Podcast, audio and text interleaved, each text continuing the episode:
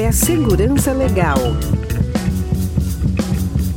Bem-vindos e bem-vindas ao Café Segurança Legal, episódio 304, gravado em 10 de fevereiro de 2022. Eu sou Guilherme Goulart e junto com Vinícius Serafim vamos trazer um pouco do que ocorreu nesses últimos dias. E aí, Vinícius, tudo bem? Olá, Guilherme, tudo bem? Olá, os nossos ouvintes. Esse é o nosso momento já conhecido de conversarmos sobre algumas notícias e acontecimentos que nos chamaram a atenção, tomando... De forma descontraída, acompanhada por um café era o que eu ia dizer. Pegue é. seu café e vem com a gente. Você cortou a minha, nossa primeira ah, abertura. Desculpa, aqui. É, que a gente, é que a gente combinou isso da outra vez. É. Que foi uma sugestão que eu dei da última vez. Aí você... E esqueci. Eu não vi, eu tava fora do script ali. Desculpa, Guilherme. É, a gente começou as, in, as, interrupções, né? É, já.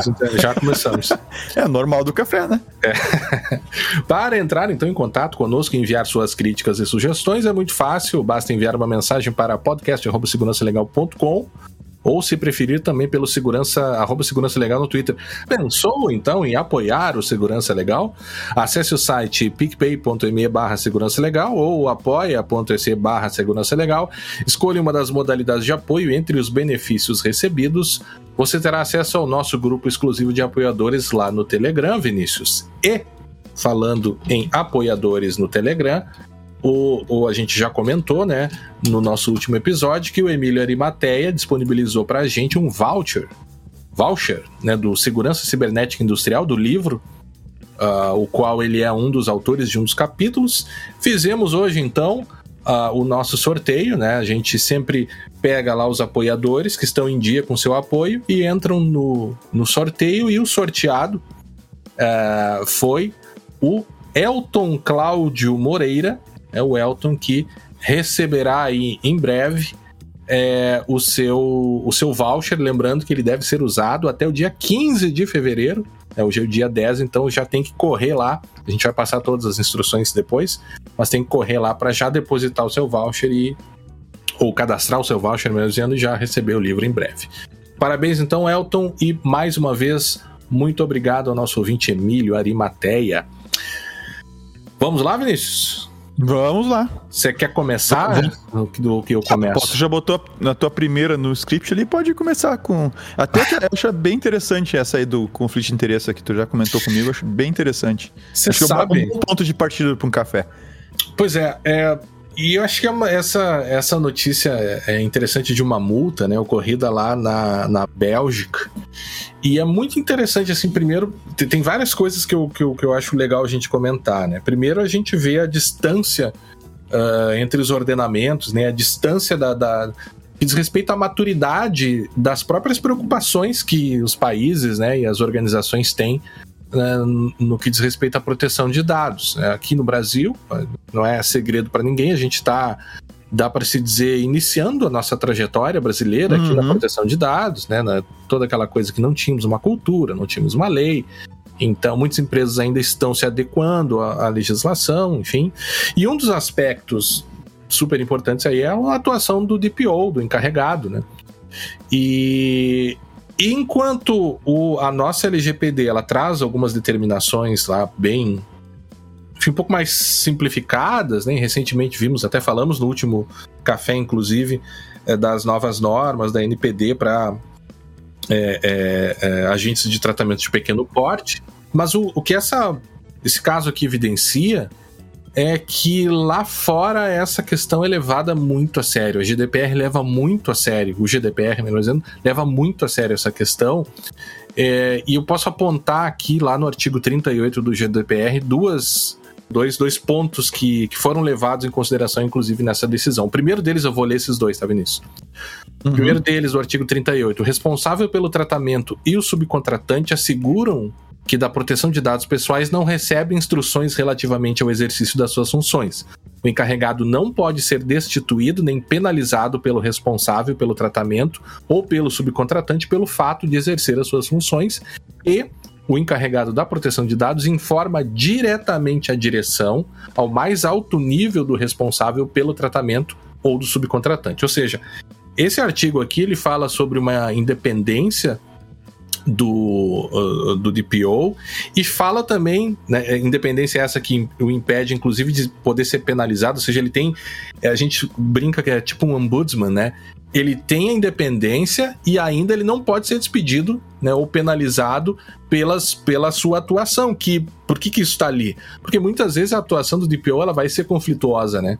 O cara uhum. vai chegar pro responsável pelo setor e dizer, olha, você não pode mais fazer isso, ou ou você precisa mudar esse processo de negócio, ou esse dado não pode mais ser tratado dessa forma, por aí vai. E ainda, isso muito importante, é que ele deve ser é, se reportar ao mais alto nível. E essa é uma das coisas que a gente sempre comenta, assim, quando apoia a criação, a, a, criação desse cargo nas empresas, justamente isso, né? A recomendação, essa a gente também dá, olha, tem que se reportar ao máximo nível com independência, né? Não pode ser, inclusive, que daí toca nesse próximo ponto, não pode ser uma pessoa que tenha conflito de interesses. O que, que diz o outro uhum. ponto aqui? O encarregado da proteção de dados pode exercer outras funções e atribuições. E esse responsável ou subcontratante assegura que essas funções e atribuições não resultam num conflito de interesses. Isso aqui que é crucial e foi por causa disso que houve a multa uh, para um banco. Essa multa foi de 75 mil euros, né? Uh. O DPA belga lá fez, aplicou essa multa, justamente porque havia esse conflito de interesses em face é, de, do DPO cumular os cargos de chefe dos setores de Operational Risk Management, Information Risk Management e Special Investigation Unit. Eu tô lendo em inglês aqui porque, uhum. sei lá, meio difícil traduzir isso aqui, né? É, que foi o termo que eles usaram, né? E aí o que a decisão coloca é o seguinte: pelo fato de ele ser chefe desses setores, ele, ao mesmo tempo que estabelece finalidades e meios de tratamento para os próprios setores, ao mesmo tempo que ele faz isso, ele também seria o DPO que, consequentemente, é, acompanharia essas definições feitas por ele mesmo. Ou seja, há um claro conflito de interesses aí. Né? Ou seja, o, o que a decisão ressaltou é que o papel de responsável por um serviço não é, ou um processo de negócio, uhum. não seria compatível com a função de encarregado em face de, encarregado. de interesse. É, é, é, o velho problema de tu juntar, no caso específico da segurança de informação, é tu botar a segurança da. A, a, o, botar a responsabilidade pela segurança da, da informação na empresa na mão de quem tem que entregar o produto. Uhum. na mão de quem tem que operacionalizar a entrega do produto. É. É, por quê? Porque o, o foco é diferente. Né? O foco de quem está desenvolvendo, por exemplo, um software, né? uh, ou um sistema, ou uma coisa qualquer, é entregar o quanto antes aquilo para cumprir metas, né? cumprir cronogramas, destrancar recebimento de valores e várias outras coisas. Uhum. Enquanto que o foco do cara da segurança, ele vai olhar, vai apontar, opa, tem um problema aqui, olha, não recomendo que esse negócio vá por com esse, com esse problema. Uhum. E aí tu trava, tu começa a gerar entraves aí para uh, ah, para que as coisas aconteçam dentro da organização. Uhum. E aí tu, tu tem pessoas interessadas na entrega do produto logo de uma vez, né? E te, tem compromissos assumidos com direção, com, né, com investidores, etc. E aí tá lá ao mesmo tempo o cara da segurança. Então, se o cara da segurança é o mesmo que tem que é responsável pela entrega, fatalmente, cara, isso é fatal. A segurança vai ficar prejudicada. E, e é. quando a gente fala aí uma coisa que ainda mais tá recém começando, né? Tá, tem bastante coisa já, mas ainda não tá no dia a dia ainda, que é essa questão da proteção de dados pessoais, né? Uhum. Então, isso, ainda, isso é ainda mais facilmente relegado a, a segundo plano, é, né, ao, ao second seat lá, vai, vai ficando, assim, depois a gente vê. A gente vai, põe lá no banco de trás, a gente vai vendo lá o que faz depois. Primeiro vamos entregar esse negócio, que depois a gente mexe nisso. É. Então, é conflito de é interesses. É, é, que conflito de interesses não é algo novo, né? A, o GDPR é explícito quanto a isso, a LGPD não. Mas o fato de não ser explícito, uh, não, uh, eu acredito, né? Que uhum. não. Que, que eu acho que a gente deve seguir, uh, por segurança, pelo menos, a, durante este momento inicial, em que todas essas questões de atribuição e sobre as definições ainda não foram estabelecidas pela autoridade nacional e, aí, e ainda a gente não tem é, é, decisões sobre isso e tal. Acho que por assim é, cautela, a gente tem que estabelecer uma independência e evitar para evitar conflito de interesses. Eu vou e vou mais além. A gente tem certos é. ambientes mais regulados, por exemplo, como o ambiente bancário, que tem regras muito específicas sobre conflito de interesses, resoluções do Banco Central, CVM e tal. Então, é apenas para mostrar assim como isso, como há uma distância uh, uh, na, nas discussões, né? Uhum. É, entre Brasil e outros lugares. E por fim, na, no momento da avaliação da sanção, da definição de 75 mil euros, obviamente o banco disse que era, era uma sanção muito alta, né, diante da violação, uh, e autoridades não, uh, não chega nem perto do máximo que, que o GDPR estabelece, e ainda se considera que, eles consideram que é uma violação grave, né, pode parecer, aqui parece bobagem, né, agora lá é uma violação grave porque você está de certa forma, no que diz respeito aos processos de negócio desses setores, o qual ele era também responsável, você não tem autonomia dele e, consequentemente, você sabe se lá se aqueles processos estão adequados, né? E, e eles também levaram em, considera em consideração que, além de grave, a violação foi duradoura, porque o cargo foi criado em maio de 2018, ou seja, durante todo esse tempo ele teve esse conflito de interesse, porque desde o início era a mesma pessoa com as mesmas atribuições, né? Uhum. Então a gente tem que desmistificar essa ideia de que ah, violação a LGPD é só vazamento de dados. Não, meu amigo. Tem um mundo, tem um universo de, de possibilidades de violações aí, claro, as, as, envolvendo segurança da informação são bastante frequentes e relevantes, mas você tem todo o restante, desde princípios, uhum. né, a, a, hipóteses de tratamento inadequadas, é, falta de, de permitir o exercício dos direitos do titular e também questões relacionadas aí com a definição do DPO. Feito? Feito. Acho que é uma. Vamos ver, vamos vamos ver como é que vai ser aqui a coisa, né? Com relação é. ao conflito de interesse e tal. Então a gente e tá começando a engatinhar aí nas, nas, na aplicação mesmo da, da, da é. LGPD aqui, né? Num país que a gente, tipo, meio que fecha os olhos para conflitos de interesses, né? Sim. Em várias Mas, outras áreas. Em várias outras esferas. É. É.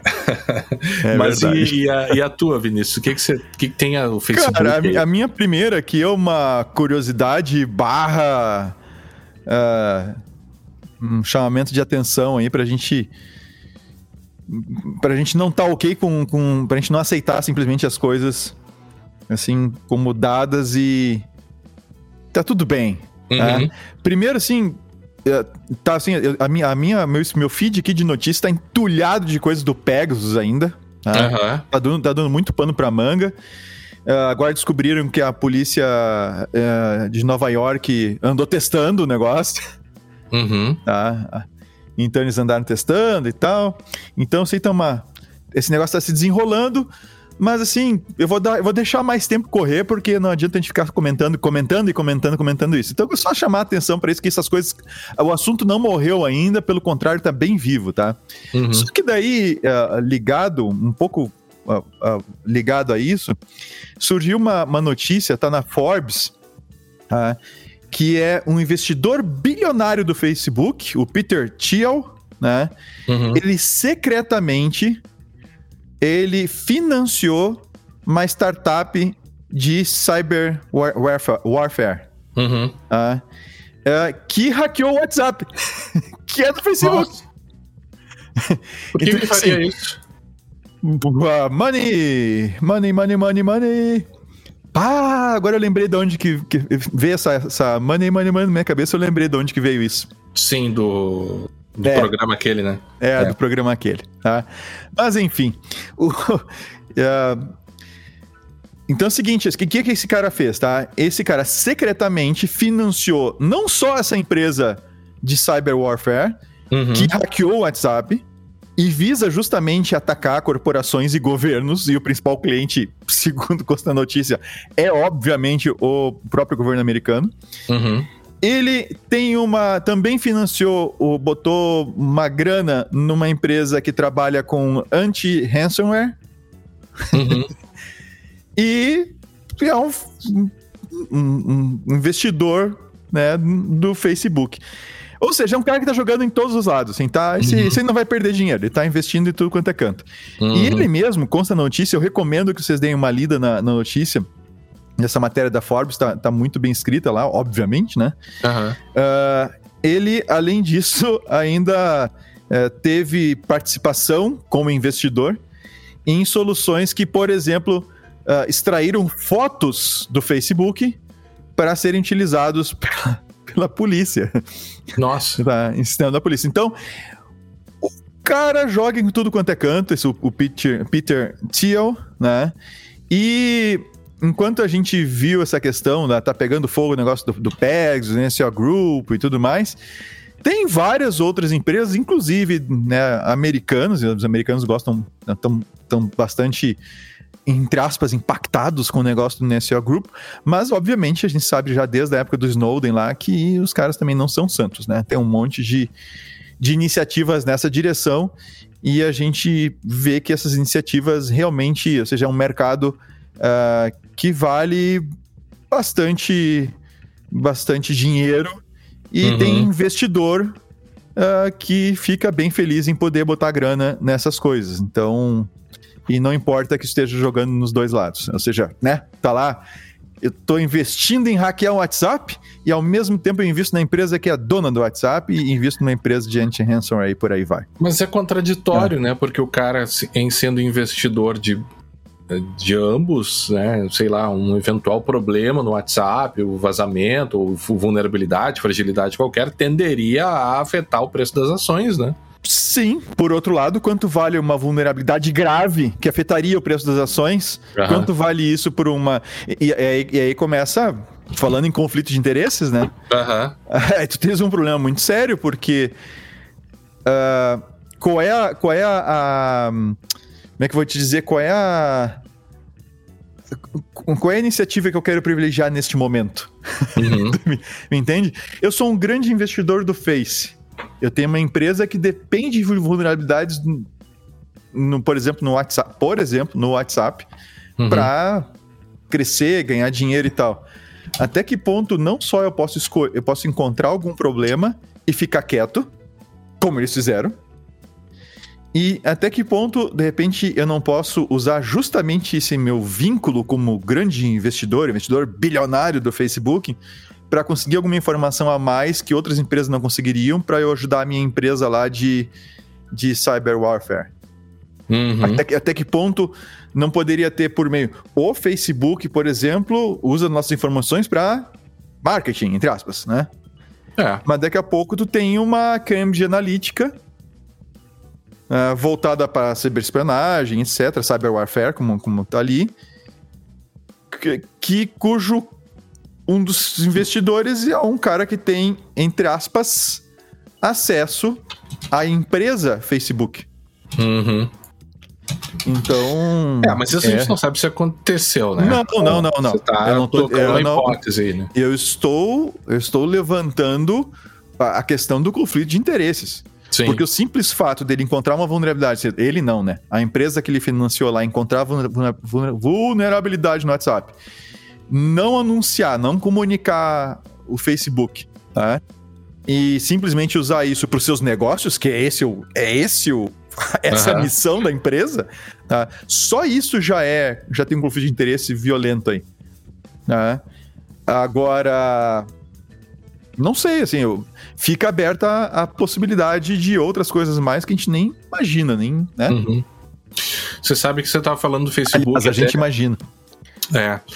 é você já estava falando sobre o Facebook, até lembrei de uma notícia aqui que ocorreu agora, dia 13 de fevereiro, faz uma semana já, seis dias já que foi atualizado, que o, a Meta, dona do Facebook, perdeu mais Sim. de 200 bilhões de dólares em valor de mercado e leva o maior tombo da história dos Estados Unidos Uhum. É, tiveram uma perda aí de 26%. As ações da, da empresa despencaram 26%, sendo Ai. o maior tombo em um dia de todas as uhum. companhias listadas na Bolsa dos Estados Unidos.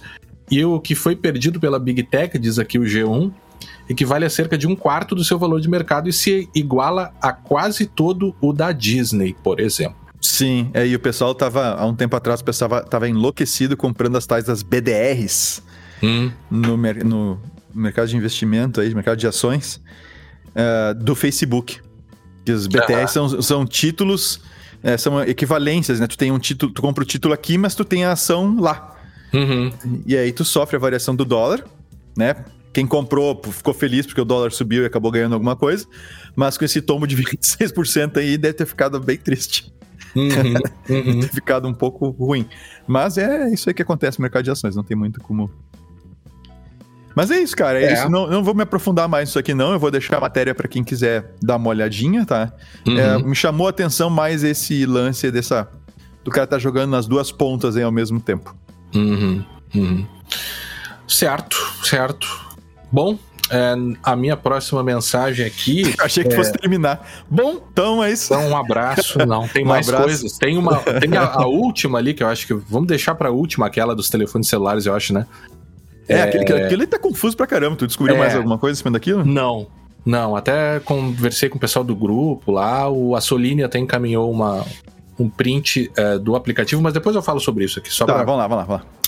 é, que é a Declaração Europeia sobre Direitos Digitais, que foi lançada no dia 26 de janeiro, né? Hoje estamos aí em 10 de fevereiro, já é um pouquinho antiga, mas é, eu até vi o lançamento dessa, dessa declaração pelo tweet do Danilo Doneda, e ele mesmo comentou lá no dia, a proposta, algo inédita em se tratando de iniciativas transnacionais, reflete elementos na ordem do dia de políticas públicas na área, salvaguardando a posição da pessoa diante da transformação digital e sua participação efetiva nesse processo. E isso é, é- é- esse tipo de declaração, assim como a gente tem declaração, sei lá, tem, tem muitas declarações, até dos direitos dos animais, inclusive temos lá a Declaração Uhum. Universal dos Direitos dos Animais. Mas esse tipo de declaração ele tende a ter uma força muito grande de, de guiar e de pautar o- os caminhos, sobretudo aqui de proteção, obviamente, proteção de direitos digitais, que não envolve só a proteção de dados, né? A gente só tem falado muito sobre proteção de dados nos últimos tempos, mas ele tem coisas muito ah, relevantes acontecendo, sobretudo acerca de uso de inteligência artificial, né? As questões éticas por trás do uso de IA, que, claro, vão consumir dados pessoais, mas também você tem toda uma questão de eventuais discriminações aí, ou, ou até mesmo uso de, de inteligência artificial em- no âmbito penal, é, sistemas de apoio para condenações criminais, tem algumas coisas assim que são bem bem delicadas acontecendo já no mundo, né? E então é, essa declaração deve guiar os rumos europeus e por consequência do mundo inteiro, porque é, pelo menos aqui no Brasil, né, mesmo não fazendo parte da União Europeia, a gente se volta muito para as fontes deles, né? Então esses documentos lá da tanto na, proteção de dados, mas outros documentos é, sobre o uso de inteligência artificial, por exemplo, a gente está sempre olhando para eles. né? E alguns pontos que daria para destacar aqui, um deles é o de como a pessoa humana deve estar no centro da transformação digital. Né? O que é meio que uma obviedade, só que muito esquecida, né? Você tem até aquela ideia do solucionismo digital, tecnológico. Ah, vamos colocar tecnologia em tudo, que a tecnologia por si só vai resolver todos os Resolve problemas. tudo. Sim. Só que às vezes a gente fica, né? é, a gente entra em certas situações, às vezes até sem perceber, que parece que a tecnologia é meio que um fim em si mesmo, assim, né? As coisas meio que perdem ah, o sentido e pe- tu perde essa visão da centralidade no ser humano. E aí tem um cara que é o meu amigo professor Cristiano Colombo, e a gente já tem inclusive um artigo que fala sobre essa questão da centralidade do ser humano, mas ele, ele tá sempre comentando, sempre falando sobre isso, né, de- da importância de, ao avaliar todas essas solu eventuais soluções e eventuais problemas que surgem com o uso da tecnologia, você tem que considerar a pessoa como centro do ordenamento e, e- e centro né, de importância dessas avaliações. Né? Outro ponto, é, isso é muito importante e muito desprezado na, na ordem mundial, é a solidariedade e a inclusão como princípios, né?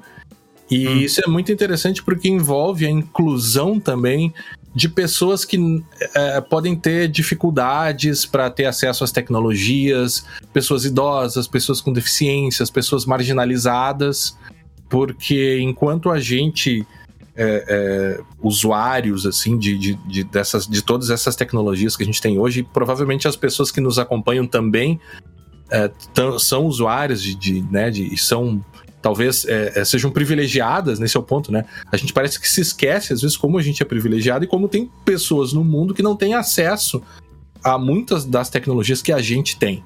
É. Então, isso envolve questões sobre educação digital, sobre o uso de novas tecnologias nas condições de trabalho, o acesso das pessoas a serviços públicos. É, então, tem, tem coisas bem. Até envolve até governo eletrônico mesmo, né? Qualidade da prestação desses serviços e tal. Eles também falam sobre liberdade de escolha quanto ao uso da inteligência artificial. Né? E, e como a gente tem que evitar a tal da discriminação algorítmica, né? E todo aquele problema de que, que os desenvolvedores, as empresas, muitas vezes, ao criar os seus algoritmos e programar os seus sistemas uh, com o uso de inteligência artificial, obviamente, eles acabam embarcando ali os vieses e preconceitos e problemas de decisões que já existem no mundo real, digamos assim, mas já não se faz Sim, mais aca né? acaba aparecendo ali acaba entrando ali, às uhum. vezes até por, por questões de forma inadvertida, né? Então você precisa ter é, chaves de, de, de, controle, ali, válvulas de, de, de controle para evitar a, essa discriminação. E tem muito, viu? questão de, de, crédito, por exemplo, é muito fácil lá você colocar critérios que excluem pessoas, né? Da, ah, é muito certas... fácil colocar, não. Os critérios existem, né? É, mas de, discriminatórios ou, ou, que envolvam discriminação ilícita é, é muito fácil, não, não, é... porque tem pouca transparência, né? Exato, é, é assim, eu, eu, eu, diria que tem uma zona cinzenta aí, que o único jeito da gente identificar ela, aliás, as duas únicas maneiras, né? A gente tem uma maneira que é uma maneira meio black box, assim, que a gente não uhum. consegue ver o que a caixa faz. É. E, mas a gente consegue ver os efeitos do que ela faz. Então, certos perfis que têm crédito negado e que não deveria ter, sabe, por outros parâmetros e tal. Então, seria um jeito, seria uma forma, né, de tu avaliar o efeito do, do algoritmo que tá lá dentro. E o ideal que seria, deixa eu ver esse algoritmo aí. deixa eu dar uma olhada. É. Tá? Deixa eu pelo menos, né, ver com, com o que, que vocês estão utilizando como parâmetro para definir as coisas e é, se, acho que seria até justo, né? Quando a gente teve aquela. Alguns anos atrás, aquela audiência pública, aquela, aquelas, aquelas audiências públicas sobre o esquema de score de crédito. Aham. Uhum. E, e, nela ficou, ficou definido, depois dessas audiências, ficou decidido que, de fato, a fórmula, né, o algoritmo que faria o cálculo do score de crédito, por exemplo, não precisaria ser uh, publicizado, né? E, é um, fica como um, um segredo industrial ali, né? Uma, né? comercial, né? Um segredo comercial ali, na real. Só que eu acho que, que a discussão não precisa parar de uma forma assim, ou tu publica completamente teu algoritmo com uma fórmula e tudo, ou tu. Uh, ou tu não, tu não publica nada e não tem acesso a nada. Uhum. Eu acho que a gente poderia ter meios termos aí, e, e eu acho que fatalmente a gente vai acabar evoluindo para isso ao longo dos anos, que é de ter algum tipo de escrutínio em cima desses algoritmos. Ah, nem que dúvida. seja, assim, ó, nem que seja a como eu falei antes, nesse modelo meio black box, assim, que tu consiga ficar experimentando entradas no negócio, ver o que, que ele faz, ou, ou avaliar por amostragem mesmo o que, que ele de fato está fazendo, é, fazer alguma coisa, alguma coisa nesse sentido, de uma maneira um pouco mais digamos assim, intensa né, para conseguir é. identificar essas situações, né? O, o, que eles colocam é uma necessidade de uma garantia de transparência para critérios de maneira geral, né? Porque, de fato, tu pode ter um algoritmo muito importante ali que trabalha ou que produz resultados mais eficientes, né? E Sim. divulgar isso acabaria com toda a questão de. É é, concorrência. Mas, ao mesmo tempo, as autoridades podem ter contato, né? Agora, com proteção de dados, para falar com. Se, se for o caso de inteligência artificial com o uso de dados pessoais, a uhum. própria a, a NPD tem condições de auditar um sistema desse e, e, verificar se não, não estão ocorrendo situações de discriminação algoritmo. Agora, você também consegue comparar, né? E aí o papel do, do consumidor, né, ou do titular, nesse caso, né? Ora, você tem duas pessoas com mais ou menos os mesmos dados Uh, e aí você, sei lá, uma é branca e outra é negra. E aí você tem resultados muito diferentes para elas, mesmo sendo que a diferença entre elas seria somente a cor da sua pele. Né, você, isso uhum. poderia já ser um indício de que teria uma questão discriminatória ali, né? É, é. Ainda tem outras questões ali de participação no espaço público, de sustentabilidade, outra coisa muito importante que a gente não se dá conta. Né? Eu agora na mudança aqui, tô, tô, até. Eu tô com uma caixa cheia de cabo, de bateria, de telefone velho, de, sabe? Coisa memória antiga, HD antigo. E, e a gente precisa se preocupar com isso também. E por último, Vinícius, eles falam. Eu nem não traduzi aqui porque eu te confesso que eu, eu, não, eu não sei. É, você já me explicou isso, que é a diferença entre o safety, safety e o security, né? Então uhum. eles falaram que uma das, das dos princípios lá é a garantia do safety, security and empowerment. Que daí vai envolver proteção contra cybercrime, data breaches, proteção de dados pessoais. Mas tem uma diferença entre o safety e o security, né? Sim, sim. Safety é uma coisa que a gente não traduz assim diretamente, mas tem, diz respeito mais a, vamos dizer assim, a segurança de funcionamento. Uhum. Ou, ou é no sentido de, de, de que tu, tu, confia, assim, por exemplo, uma coisa é uh, tu ter um, um avião, né? Uhum. um avião, Sim, tu quer que ele tenha as duas é. coisas, né? É. Tem que ser safe, tem, tem, que ser, tem, que, tem, que, tem que ser confiável, tem que ter uma confiança no funcionamento, na forma como ele vai se comportar. Uhum. Isso é uma coisa. E ao mesmo tempo ele tem que ter security, que é não pode um cara conectar na rede de entretenimento do avião uhum. e controlar com um telefone a aceleração das turbinas do avião, como aconteceu alguns anos atrás. Uhum. É. Então, aí tu tem uma série de mecanismos de segurança para evitar que alguém maliciosamente interfira no funcionamento do, do avião, uhum. inclusive comprometendo talvez o safety dele. Uhum. É, mas a gente não tem uma tradução direta de safety. É, né, para o português peguei meu dicionário, meu Oxford, eh, meu Cambridge, perdão. Ah, o é, Cambridge. É, é, e eles falam que safety ele traduz por segurança.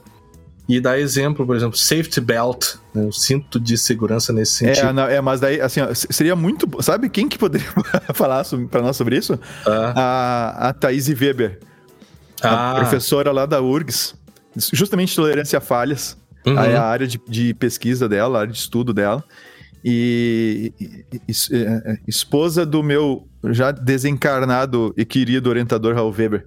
Uhum. Sa saudoso, inclusive. Uhum. Né, saudoso Raul Weber. E, e ela. E a gente já se discutiu isso várias vezes. Eu, eu trouxe para algumas aulas com meus alunos de segurança. Uhum. Eu trago ela para ela falar um pouquinho dessa questão de tolerância a falhas, nessa questão do safety, que não é a uhum. mesma coisa que security. É, então, realmente existe aí para uma, uma, uma, diferença quando a gente fala. Então, se traduzir simplesmente por segurança não é suficiente para para uhum. diferenciar essas duas coisas dentro da, da TI, né? Dentro da segurança da informação. É, vamos, vamos pensar mais sobre isso e propor uma tradução adequada. Não, não, mas a gente não precisa. Eu, eu é que não tenho certeza absoluta aqui, tá? Que eu tô pegando de memória. Mas uhum. existe, existe tradução uh, não direta de como safety de segurança, não pode fazer uhum. essa tradução, né? Nesse sentido, nesse uso específico, mas na área de tolerância a falhas, sim. Tá? Se, se, eu não, ah. se eu não tô enganado, tá? Mas faz um tempo que eu não tô enganado, é segurança de funcionamento. É, é, essa questão da, da, segurança de funcionamento, digamos assim. Uhum. É, é, é, tu poder confiar no comportamento que a coisa vai ter. Tá? De cada mil acionamentos, mil vezes vai fazer aquilo que tu espera que ela faça. Uhum. O teu freio, ele, ele, é uma questão, ele, ele, tem que... Tu tem que poder confiar no funcionamento do teu freio. Quando tu enfiar o pé no freio, o freio tem que funcionar. É, tá, ah. tá talvez mais relacionado com uma, uma, como uma confiabilidade, né? Isso, exato. Uhum. É uma, uma, predictabilidade. É. A gente pode inventar uma palavra também. É, agora é. tá. Vamos lá. O Vinícius, quer falar então? A gente tem o, a questão do Serasa lá e você tem mais três, três notícias, né? Quer falar sobre essas tuas três aí? Cara, e depois a gente eu... encerra com a, com a Serasa? É, eu, eu acho que na verdade eu, eu, eu tenho três aqui, mas eu acho que dá para passar bem rapidinho por, por duas delas tá. depois. Acho que dá, são. Assim, ó, tem, tem duas são interessantes aí no ponto de vista de features que viraram vulnerabilidades, né? Uhum. É, é, muito comum, acontece bastante. Uma delas é o PHP Everywhere. É um uhum. plugin pro WordPress e o ai, nome dele ai, é ai. PHP Everywhere. Cara, PHP Everywhere é uma péssima ideia, por definição. e PHP Everywhere no WordPress, cara, é juntar o, né, né o, é, mas é que é a fome com vontade de comer que a gente chama? Agora eu não lembro mais é, o ditado. É isso aí, é isso é, aí. A fome com vontade de comer. Então, assim, ó, tem um bug, tá lá no thread post, estar tá o link para vocês olharem lá, mais de 30 mil sites com WordPress é, correndo o risco de Remote Code Execution, ou seja, o pior tipo de vulnerabilidade que tem, uhum. porque tu consegue executar código no ambiente que, que é o alvo do atacante. Então, nesse caso aqui, tu consegue executar código PHP, meter código PHP em vários lugares de um site WordPress que, que use esse, plug, esse plugin. E, detalhe, tu pode ser simplesmente o um, pode ter qualquer conta. Você não precisa ter uma conta de administrador ou coisa parecida.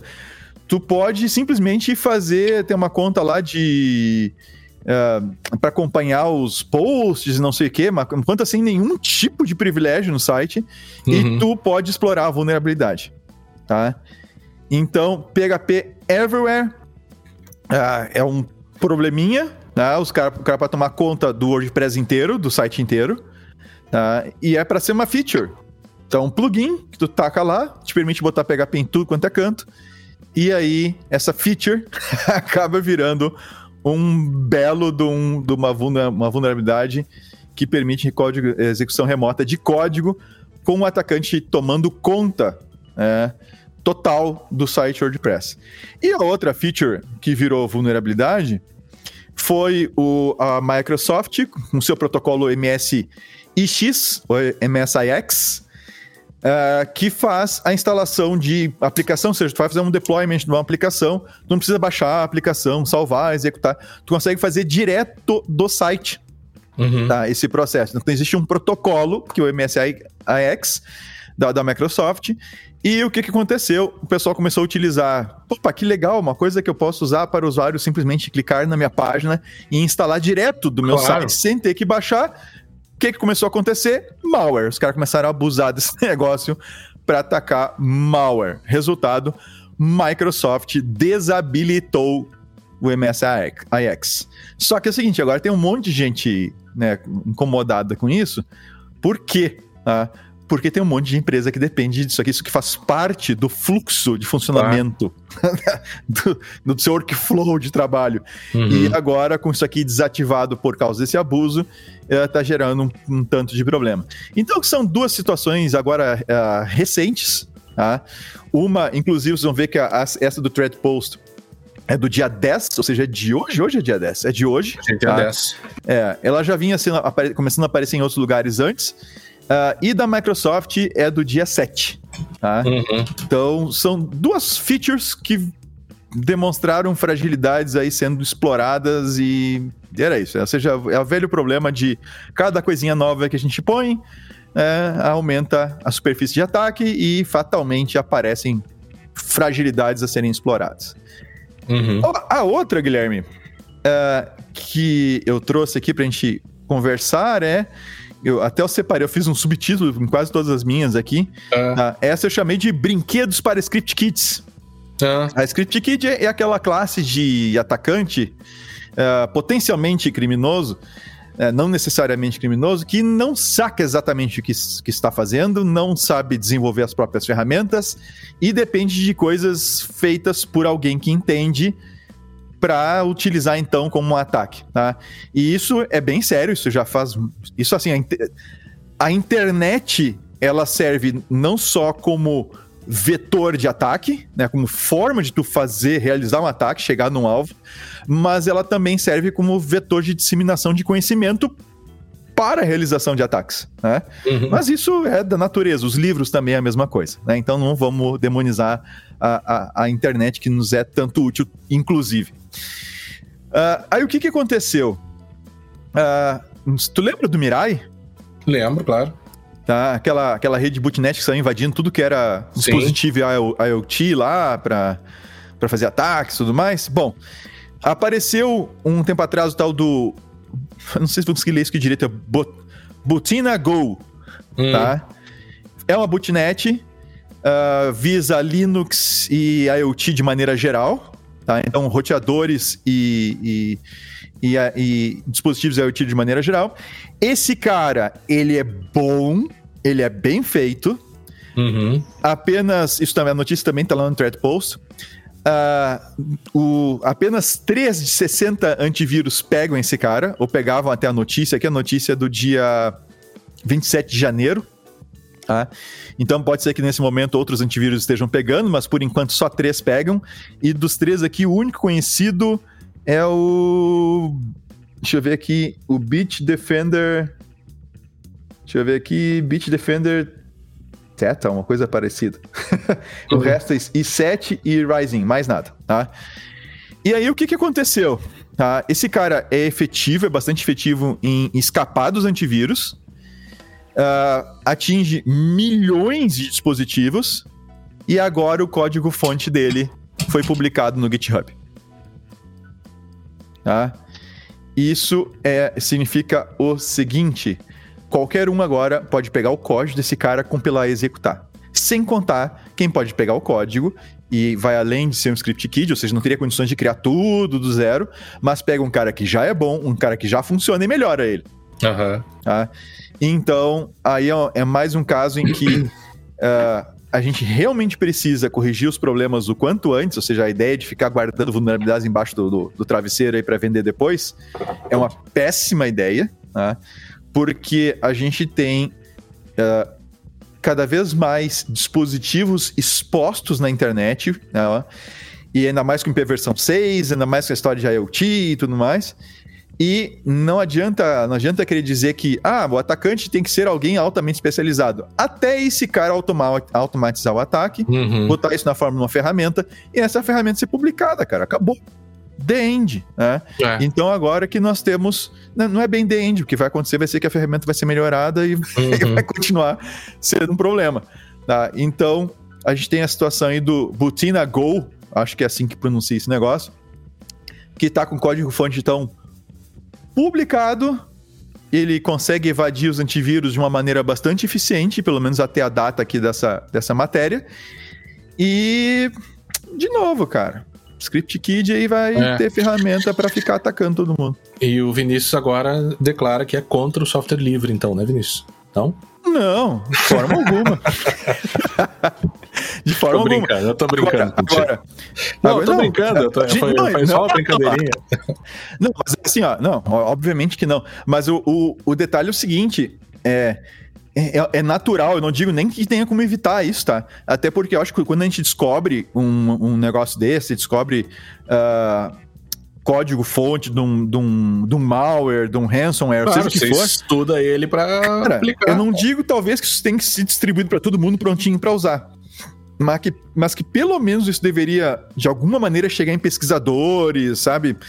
pessoal que, que, que, formalmente está vinculado a essa área de pesquisa, uhum. seja em universidade ou por meio de empresas.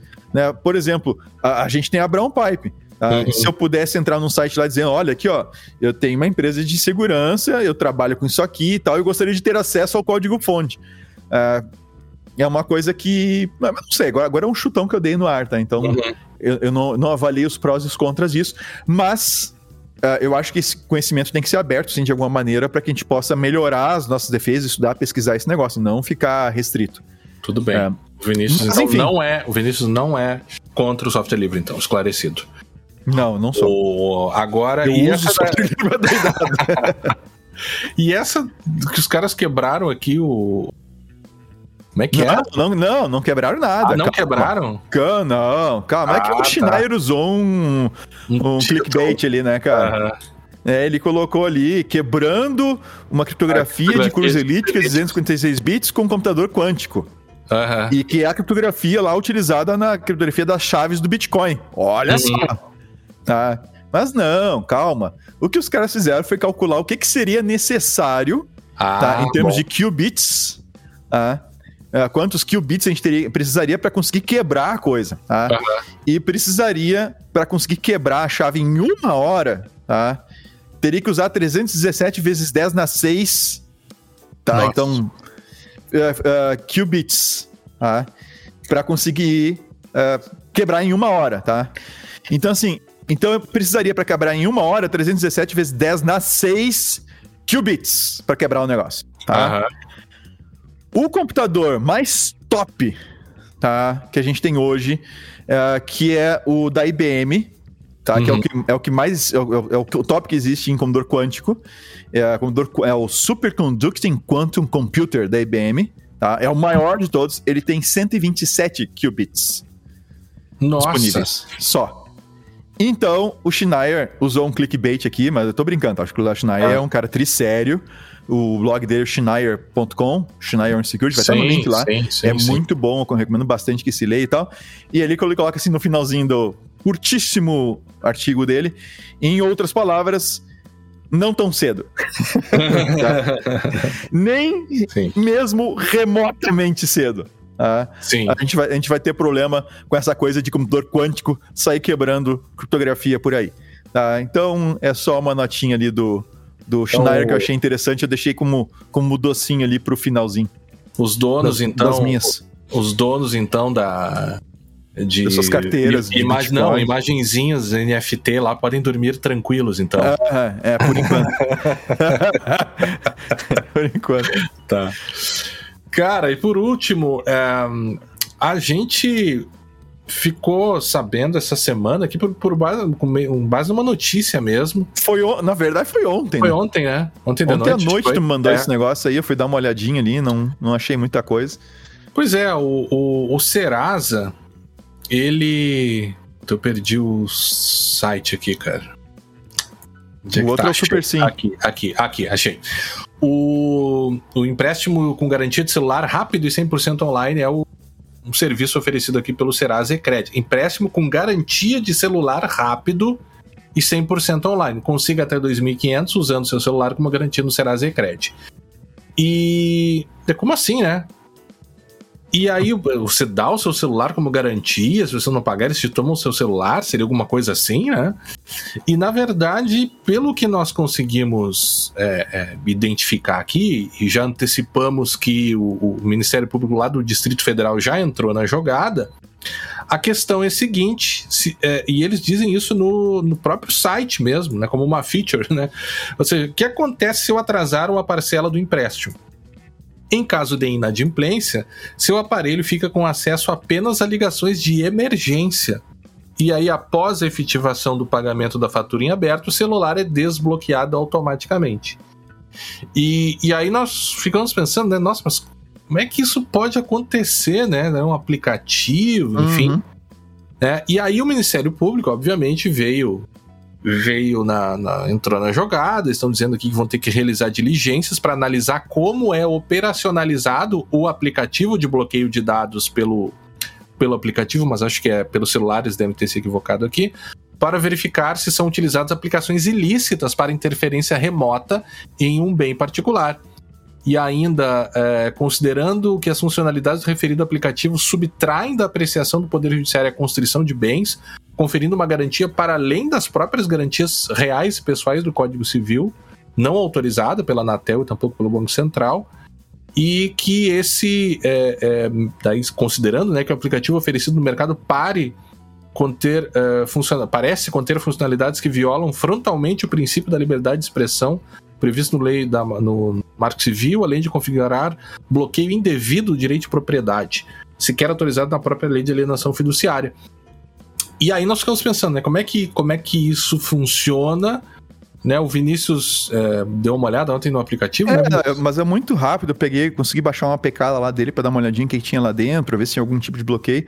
A única coisa que eu encontrei lá, cara, que bate um pouco com, com os relatos que eu vi nos comentários do aplicativo lá, do tal do Super Sim, é aquele lance de chegar num ponto que, em que tu tem as opções ali de ligar pedir boleto e tem um outro que é o login. Tu pode ligar, gerar boleto e, e, e ligar.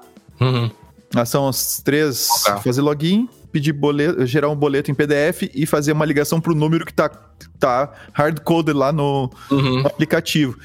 Eu não executei o aplicativo, não, não, não peguei um, um emulador nem nada para botar a rodar, mas dentro do que eu olhei ali e do que eu vi nos relatos, parece que existe sim uma funcionalidade é. é o, provavelmente o que o aplicativo faz, ele, ele roda no startup da. Ele roda no. Ele se registra como um servicinho ali para iniciar, como qualquer outro aplicativo pode fazer, tá? Uhum. E o que ele faz é utiliza alguma janela modal ali, alguma coisa que ele joga na tela pro cara, ah, você tá devendo e você não pagou, e fica. E o cara tenta sair e ele volta. então, é, provavelmente. O, o Assolini lá nesse grupo, sentido. O Assolini lá no grupo deu uma olhada nos comentários lá da, da loja da, Android, loja, né? É, foi, que, é, foi, que, foi onde eu olhei também. E uma outra coisa interessante aqui, né? É... Peraí, eu vou ler antes o que, o, o que um, um usuário publicou lá, tá? Que o Assolini ah. nos mandou. Com o aplicativo instalado, é, fiz, fiz o cadastro, então redireciona para uma página. Com uma mensagem dizendo que não está instalado, pedindo para fazer download através da página. Muito estranho, a página não é aprovada pelo antivírus, achei que era fraude. Assim como os ah. comentários na Play Store. Ou seja, parece que ele joga para você fazer o download de um outro aplicativo depois da instalação. Segundo o que esse usuário colocou lá na, na, na, na loja da, do, do, Google, né? É, é, e uma coisa é. interessante, Vinícius, é que na, nessa, nesse site aqui do Ecred, do, do Serasa, eles ainda dizem aqui que para ser elegível ao empréstimo com garantia de celular, você precisa ter um aparelho Android, ou seja, não funciona na Apple. Não funciona no é. iPhone, né? É, não então, funciona no iPhone. Pode ser uma coisa que. E o pessoal lá no grupo até. Olha, mas isso é um ransomware. É, é, é. Né? Ele é... bloqueia o telefone. A brincadeira é bloquear o telefone e só deixar usar depois que o cara pagar. É. E aí, nessa esteira, tem o Breaking News. Opa! Que? Opa! Tá? Proteção de dados pessoais é direito fundamental. Congresso promulga a emenda ah, é para a segurança de informações privadas dentro e fora da internet. É. Não, isso já estava programado para, já tinha sido aprovado antes, né? Agora foi promulgado. É. Não, mas já foi, já, já tá lá na Constituição, né? É, incluído no artigo 5 não lembro qual é agora o inciso ali, mas eu tinha visto essa semana, sim. Seria hoje, né? Uma notinha rápida aqui do editor, só para marcar a informação correta. A gente está falando então aqui da emenda constitucional número 115, que incluiu o, no artigo 5 o inciso 79. É assegurado nos termos da lei o direito à proteção dos dados pessoais, inclusive nos meios digitais. Mas enfim, então o ainda a Serasa disse, né, deu uma, uma um retorno pelo menos na notícia de ontem, dizendo que a empresa afirma ainda que o uso do eCred não está vinculado a nenhum aplicativo e que o aplicativo próprio da Serasa não efetua qualquer bloqueio no dispositivo em que está instalado. Por fim, a empresa ressalta que não gerencia o pagamento das parcelas de crédito concedido aos credores e, por isso, não tem informação sobre o status das faturas. Mas aí tem algum problema aí, né? Tem algum é, problema tem, tem alguma coisa estranha. Tem alguma, tem alguma coisa, coisa estranha, porque no site do Serasa, Ecred, está dizendo exatamente isso que eu li. Em caso de inadimplência, seu aparelho fica com acesso apenas a ligações de emergência. Ponto. Aham. Isso... Ou, liga... Ou ligações pro telefone lá deles. que é o que é. aplicativo. Que ou... é o que eu olhei lá no aplicativo. Ou isso é feito por meio de um aplicativo que que acho que é o que mais parece ser, né? Seja ele instalado depois, depois de você instalar o aplicativo, você tem que baixar um outro APK para instalar por fora, talvez. Seria uhum. isso, né? É, ou até a participação das operadoras, não, que eu não é creio é que seguinte, eu Não é aplicativo, é um loader. é, é, um loader, loader, exatamente. É a droga de um loader, se tu tem que instalar um negócio que depois... É, na verdade é o seguinte, né, cara? Depois que o cara instala o aplicativo, tá? Depois, é, tu instalou o aplicativo, tá? Hoje, muitos aplicativos, ele é só uma, ele é só uma casca, ele, ele acessa o servidor e baixa o, o baixa código executável de um site, do back-end e tal. Então, assim, isso, isso, é tranquilo de fazer, isso acontece direto com vários aplicativos, tá? Uhum. Então não é nenhum. Hoje tem vários que são loaders mesmo, literalmente são loaders. Tu, tu só instala, tu instala o aplicativo, ele tem um mínimo ali de código que tu vai executar, e aí ele roda e ele acessa o back-end e baixa mais código. Um browser, tá? um é browser. Não raro, é não raro JavaScript. Então, baixa e executa mais. Então não é, não é nada assim, nesse sentido não é uma Claro que se ele baixa um APK, um outro, uma outra aplicação uhum. e tal, não sei o quê, aí fica a coisa um pouco mais mais grave, digamos assim. Uhum. Mas ele poderia simplesmente fazer esse lance de de baixar mais código. Uhum. Bem tranquilo. Bem tranquilo. Sabe que o pessoal lá do Ministério Público, então, para finalizar, eles. é, ah, porque a LGPD, enfim. Eu acho que para essa questão aqui, a gente sequer precisa chegar na LGPD, sabe? Eu acho que a gente fica só no próprio Código de Defesa do Consumidor. Do consumidor no- já, já é no suficiente. abuso de, de, de cobrança, né? Uma cobrança abusiva aqui. Mas é muito interessante isso, Vinícius. É, e, e lá no direito das obrigações, de fato, a gente estuda a questão das Ah, garantias. gente, eu- né? deixa eu descrever uma coisa pra- que eu tô vendo aqui. Um dos seus livros, é boa essas câmeras 4K. É. Contratos no Código de Defesa do Consumidor. Tem um livrão no fundo ali, ó. Ah, é da Cláudia, da professora Cláudia. É, são pode dizer aqui sem encontrar, pode dizer aqui sem encontrar o livro que o pessoal não vai te ver mesmo. Então. que nem o juiz aquele, tu viu? O desembargador. Ah, é, segura que tá caindo na tua estante aí. Estante de...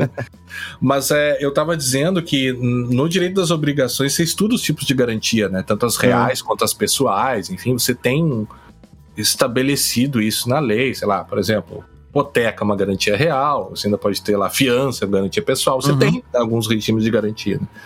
Agora é muito interessante você pensar como a tecnologia pode ampliar eventuais possibilidades aí de você de fato impedir o uso de um determinado bem no caso de um, de um atraso, né? Porque é diferente você ter o bloqueio de um serviço, né?